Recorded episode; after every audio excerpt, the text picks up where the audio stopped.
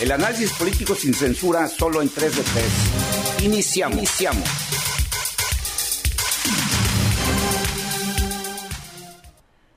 Bienvenido de nueva cuenta a este tu programa 3 de 3, a este podcast. Muchas gracias por acompañarnos de nueva cuenta y esperamos que te quedes hasta el final en este episodio. Vamos a hablar de un fenómeno eh, eh, político y comunicativo muy interesante que es el tema de la presencia, digamos, la, no la presencia, el mantenimiento con buena calificación del presidente Andrés Manuel López Obrador y vamos a contrastar esta popularidad de que hoy goza a la mitad de su administración con los resultados tangibles de su gestión. Para eso, en 3 de 3, ahorita ya se encuentra aquí uno de 3.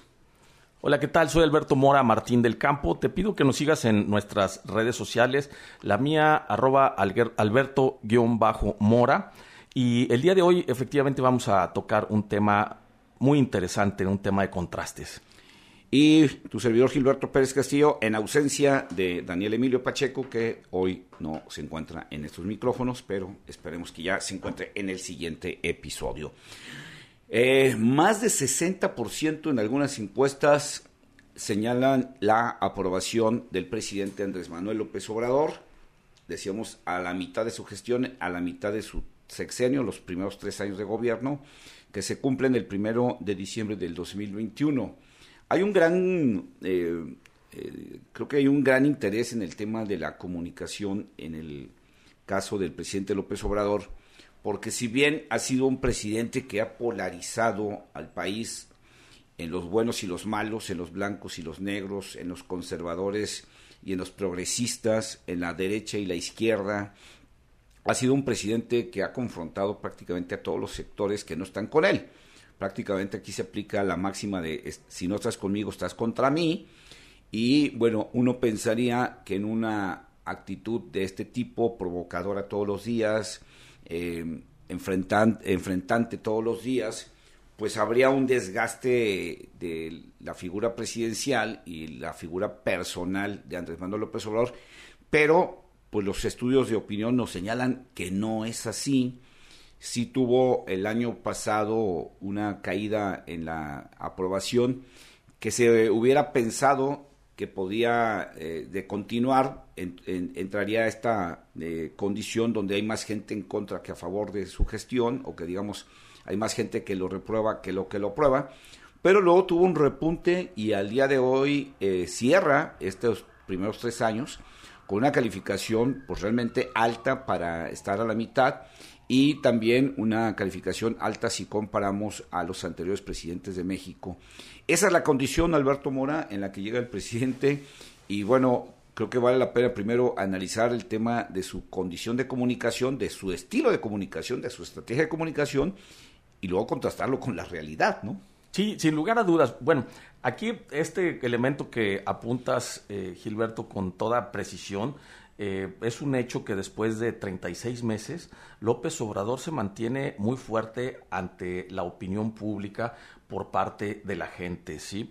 Hay que definir muy bien lo que significa la popularidad para poder eh, entender bien y poner en contexto nuestra plática, porque la popularidad, eh, según el diccionario, es la aceptación y aplauso de para alguien que tiene el pueblo. O sea, eh, tiene una gran aceptación, tiene el aplauso de la mayoría.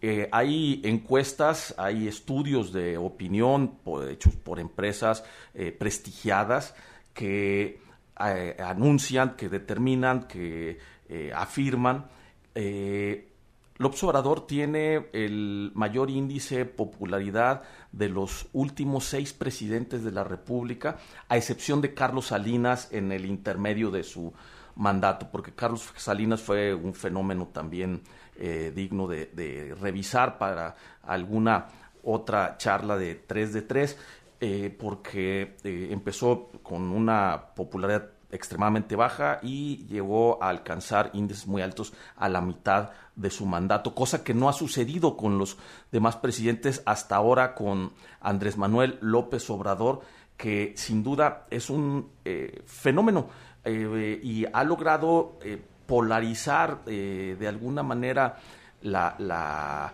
percepción de, su personalidad, porque hay, hay quienes verdaderamente no se explican el, por qué la gente lo sigue apoyando.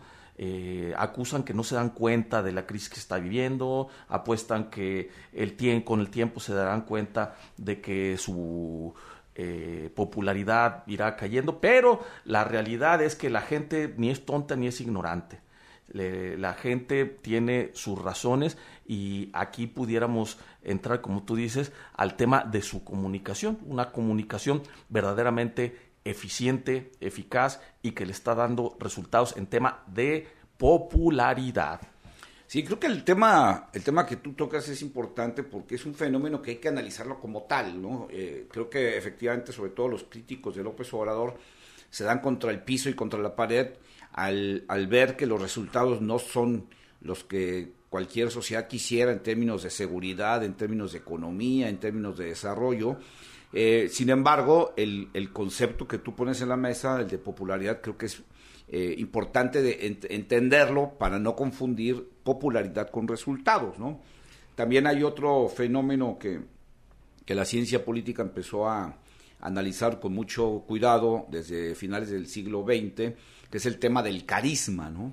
Eh, cómo figuras políticas se encumbran en el ánimo de una sociedad, no en base a, resultados de nueva cuenta, sino en base a una personalidad que genera esa alianza, que genera esa identificación, que genera incluso la, en, en, algunas ocasiones el fanatismo por, una por un personaje, por una causa, y creo que eh, ese es el otro elemento que yo pondría en la mesa, el tema del carisma, que hay que entender que popularidad y carisma no significan eh, eh, una totalidad de las, de, las opiniones de la sociedad. Implica que hay una parte de la sociedad que apoya y a veces apoya sin duda, sin titubeos a este personaje o a este concepto o movimiento, ¿no?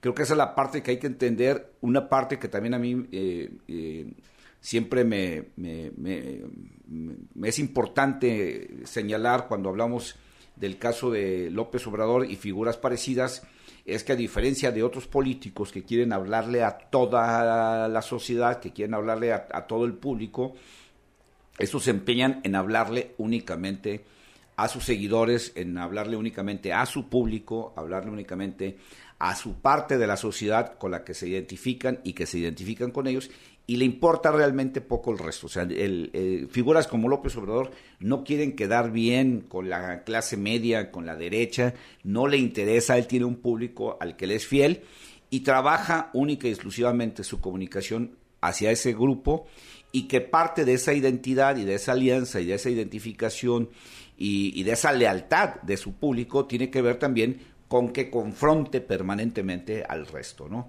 Esa parte, si no la entendemos, va a ser muy difícil que comprendamos el fenómeno de López Obrador y este fenómeno dual entre popularidad y resultados. Sí, porque sin lugar a dudas, este señor tiene muy eh, claros los elementos que le dan identidad. Tiene eh, su, su discurso muy bien definido y su clientela, su audiencia, también sabe eh, quién es. En esto pudiéramos nosotros eh, reconocer dos elementos de eh, las características y de la, dinámica que genera esta popularidad.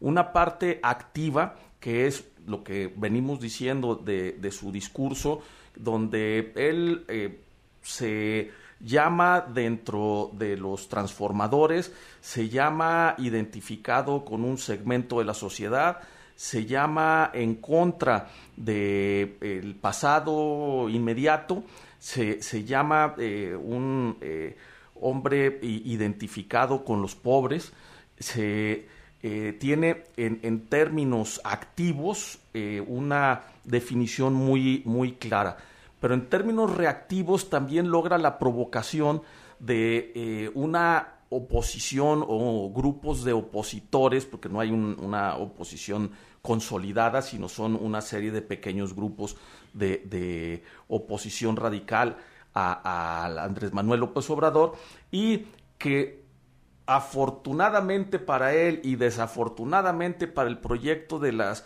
oposiciones vienen a actualizar lo que él quiere significar.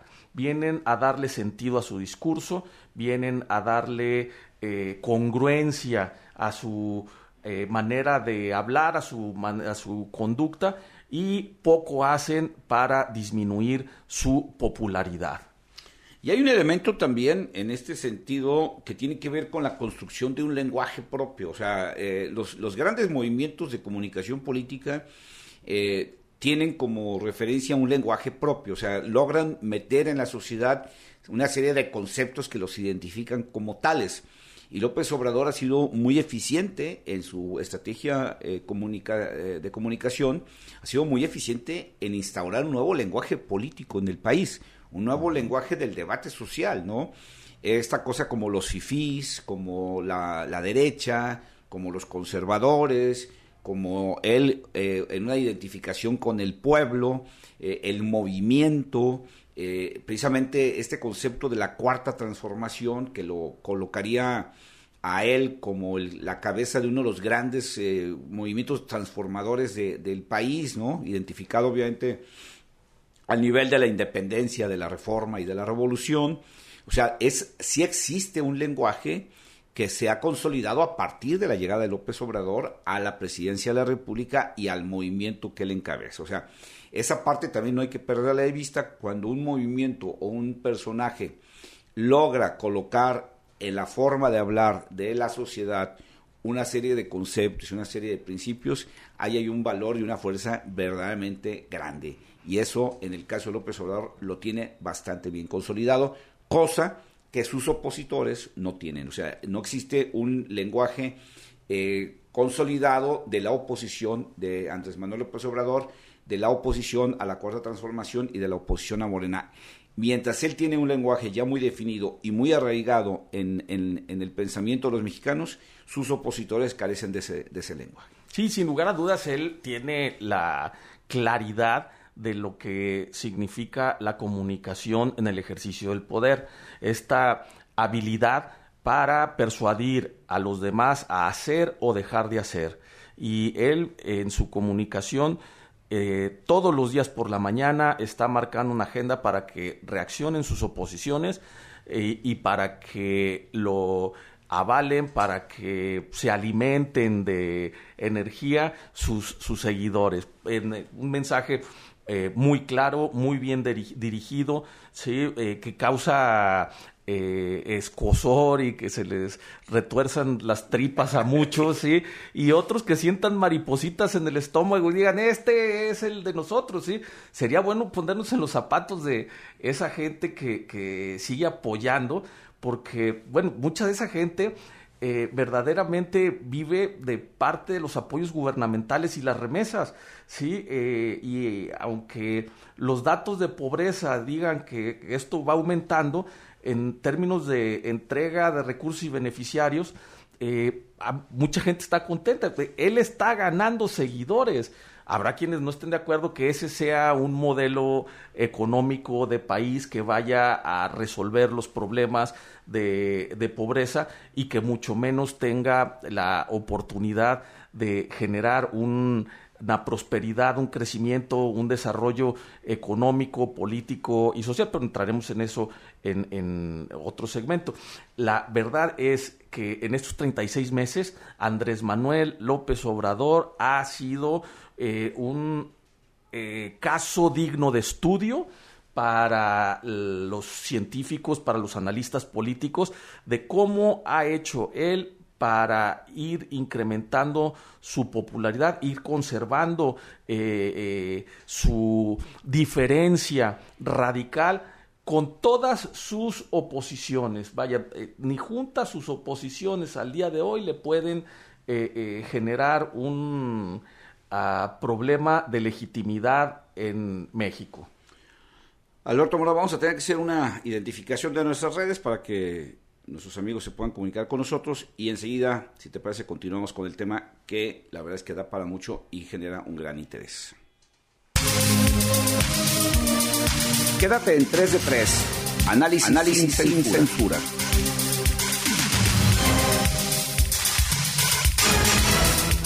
Síguenos en Twitter, arroba Gilberto Pérez, arroba Alberto-Mora, arroba de Pacheco. Regresamos con el análisis. Cualquier parecido con la realidad es mera coincidencia. Pues estamos de regreso y bueno, eh, antes de esta identificación de redes, Alberto Mora ponías un elemento en la mesa que también creo que es importante destacar y, subrayar, que tiene que ver con este precisamente fenómeno que estamos viendo en el caso de Andrés Manuel López Obrador, que tiene que ver con el que es él el que lleva la iniciativa en términos de comunicación política en el país. Sus opositores todos los días se levantan a ver qué dijo, a ver qué escribió en las redes sociales para reaccionar y todos los días son extremos. No ha habido, yo no recuerdo un momento en esos tres años de gobierno de López Obrador donde la oposición haya logrado ser la que impone los temas del debate público. Son extremadamente reactivos, mientras el otro eh, es muy, muy proactivo, pero además eh, llevando una agenda constante gracias a estas famosas ruedas de prensa mañaneras que son las que le permiten todos los días enfocar la atención de los mexicanos hacia donde él quiere y también enfocar a sus opositores hacia donde él quiere. Esa es una gran ventaja que hasta el día de hoy no han podido ni siquiera empatarle sus adversarios, ya no digamos ganarle, porque están prácticamente a la espera de lo que él diga para reaccionar. Y ese es un punto a favor de él, que explica también en parte esta condición que tiene de popularidad al día de hoy y yo diría, aunado a esto, pondría yo otro elemento extra, que también ha sido para él relativamente fácil llegar a este punto, dada la pobreza de la oposición, dado el desprestigio eh, tan grande que tiene la oposición entre los mexicanos, y dadas estas condiciones y la carencia de liderazgos eh, sanos, me refiero liderazgos no manchados por la corrupción, por el antepasado, por el, por el pasado y por el antepasado de haber cometido eh, graves eh, casos de corrupción o de haberle quedado mal a la sociedad o de haber gobernado de manera indebida.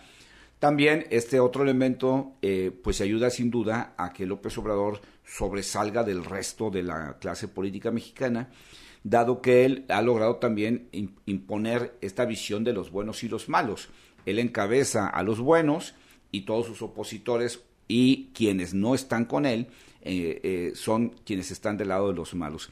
Estas dos cosas, el llevar la iniciativa permanente en la comunicación y tener una oposición tan deteriorada que además, hay que decirlo también, todos los días él contribuye a ese deterioro de sus opositores, eh, genera también una, un ambiente muy, muy benévolo para que él pueda seguirse manteniendo en esa popularidad y con esa aceptación que cuenta el día de hoy. Sí, tú recordarás eh, eh, que tú y yo somos aficionados de Gabriel Said, cómo lo catalogó en algún momento como un artista del insulto, del desprecio y de la descalificación. O sea, lo lo, se lo pone dentro del grado de los artistas, ¿eh? porque eh, tiene eh, esa ironía fina que, que permite incluso hasta sacar la risa de cómo se refiere a sus oposiciones con un desprecio, los insulta, con una... Vaya, hay quien dice que hasta con, poesía. Sí, en ratos. les ah, lleva a instalar eh, divisas de identidad eh, a los eh, neoliberales, a los opositores, a la derecha, que vaya, no tienen realmente congruencia, ¿sí? Porque cataloga a conservadores, a fuerzas verdaderamente liberales, y, pero nadie se detiene a reparar si sí o si no. Lo que sí queda muy claro es que está en, la gaveta de los malos. Así es. ¿sí? Cada mañana se dedica a recordar que en este país hay buenos y hay malos, y él representa a los buenos que todos los demás son malos, aun cuando las conductas sean las mismas, aun cuando los resultados sean igual o peores que los que eh, le antecedieron o que los que están enfrente de él, aun cuando su propio equipo de trabajo esté haciendo eh, lo mismo, que sea eh, representante de lo mismo que él critica todos los días por la mañana.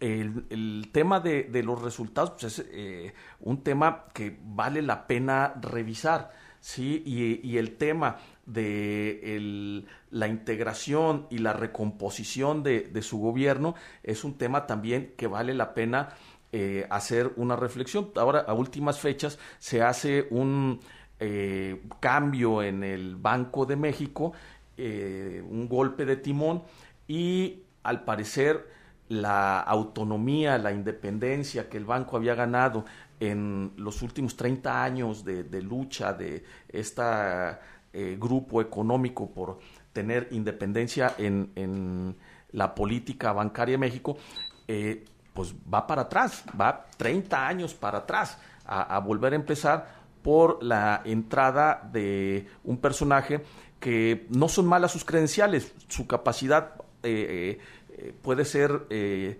del tamaño de lo que se necesita, sin embargo, con una lealtad al jefe del Ejecutivo que está de sobra en ese cargo.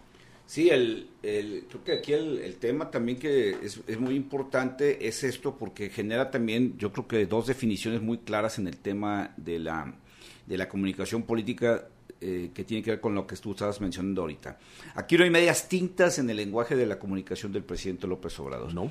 O estás con él de manera clara, leal, incondicional, o estás en contra de él. O sea, él no admite eh, la neutralidad. Él no admite que a veces lo apoyes y a veces no. Él admite únicamente dos conceptos. Estás con el movimiento o estás en contra del movimiento y eso genera precisamente una condición de lo que tú señalas, donde ya, por ejemplo, la lealtad del, equipo se mide en base a la incondicionalidad. O sea, no, se, no, caben las dudas, no caben los cuestionamientos, no caben los señalamientos de errores porque eh, desde el punto de vista del presidente López Obrador, su movimiento es prácticamente intachable, inmaculado, ¿no? Y, por otro lado, eh, eh, eso transmitido a la sociedad porque el presidente todos los días educa a sus seguidores, educa a sus fanáticos y todos los días les dice qué está bien y qué está mal, en una incluso reconceptualización de cosas. Él conceptualiza, él decide cada mañana qué es corrupto y qué no es corrupto. Él decide qué está bien hecho y que no está bien hecho. Él decide quién está con el pueblo y quién está contra el pueblo. Y todos los días educa a sus seguidores y a sus fanáticos a que piensen exactamente como él quiere pensar. Y eso ha generado que figuras por, como eh, los que han salido de su gabinete, eh, simplemente por el hecho de haber dudado o de haber cuestionado alguna decisión del gran líder que es el presidente López Obrador, caen en desgracia y se convierten en automático en enemigos del movimiento. Se convierten en, automático en enemigos del pueblo, que sus seguidores están invitados a linchar, a cuestionar y a escupirles en la cara, porque el gran líder dice, estos ya no son de, de los nuestros, los expulsa del paraíso y los convierten en enemigos de las hordas eh, López Obradoristas, que a partir de ahí se van a, encargar de combatirlos sistemática y violentamente en las redes sociales. Sí, se, ha construido una nueva verdad, por decirlo de alguna manera, y, que esta nueva verdad no ha sido combatida por sus opositores, quien no, no, han podido dejar esta postura eh, nostálgica de un pasado que, no va a llevar a, ningún lado. la eh, iniciativa que tienen, que surge a veces de grupos empresariales, a veces de la alianza de algunos partidos políticos, y no, no hace contraste con el discurso de, Andrés Manuel López Obrador. por el contrario, actualiza en cada momento lo que dice, actualiza en cada momento lo que critica. Eh, vayamos a, puntos muy claros. ¿sí? Él eh, ha señalado desde hace tiempo que el PRI y el PAN son la misma cosa, que eh, han sido aliados históricos y que representan eh, un sector de eh, garante de corrupción y de todos los males de la política. Y de pronto resulta que el PRI y el PAN van en alianza en contra de Andrés Manuel, una alianza oficial, donde lo único que hacen es actualizar ese discurso. Confirmar lo que él dice. Confirmar lo, lo, que él dice. Ah, para poderlo rebasar tendrán que hacerlo por la izquierda con una oferta que realmente vaya al fondo para eliminar los problemas que se están viviendo. Los, los indicadores de inseguridad están a la alza los, eh, la transparencia eh, está desapareciendo, eh, la, la salud no está bien, pero no hay manera de que esto lo puedan articular las oposiciones y puedan ponerlo en un programa donde las personas podamos ver qué sí se puede hacer diferente. Lo único que se promueve es que lo haga otra persona y en ese caso es exactamente lo que está haciendo Andrés Manuel. Andrés Manuel está haciendo la otra persona que hace lo mismo, pero lo dice de manera bonita. Ahora, insisto que si no hay un discurso nuevo en México, va a ser muy difícil que puedan debilitarlo y que puedan ganarle a su, a su proyecto. Eh, e, esto es fundamental en la comunicación política, eso es fundamental en el debate público, el, tener un lenguaje, el tener un, idioma, el tener conceptos de los cuales se hablen. Y la oposición prácticamente carece de conceptos. Y esto hace también que el presidente, repito, cuando las cosas le salen mal, él simplemente reconceptualiza la realidad y le dice a sus seguidores que hay una verdad que es mejor que la que los críticos señalan. Ahí no hay errores.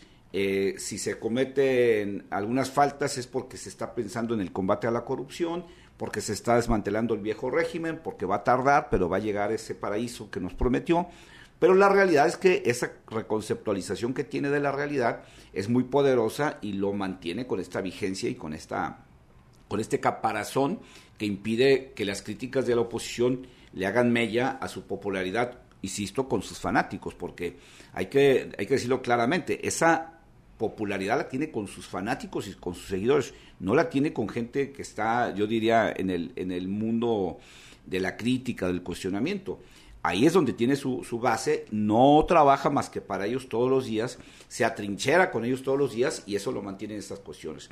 Si no entendemos los mexicanos, si no entienden sus opositores, que la realidad y los resultados no tienen nada que ver con esto, porque tienen que ver con conceptos, con lenguaje político, con la instalación en las mentes de los mexicanos de ideas y conceptos muy bien trabajados, va a ser, insisto, muy difícil, prácticamente imposible, que lo puedan debilitar y que le puedan ganar a este movimiento.